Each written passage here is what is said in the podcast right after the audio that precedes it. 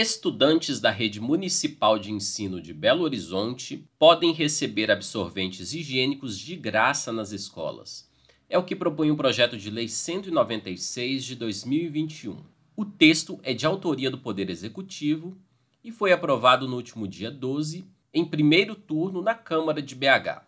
O projeto institui a criação do Programa de Dignidade Menstrual na rede pública de ensino com o objetivo de ajudar a combater a evasão escolar e promover a saúde menstrual das estudantes. A estimativa é que mais de 40 mil mulheres entre estudantes da rede municipal, ensino regular e EJA, educação de jovens e adultos, sejam beneficiadas.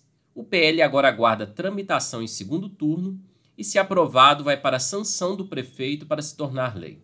De Belo Horizonte, da Rádio Brasil de Fato, o Wallace Oliveira.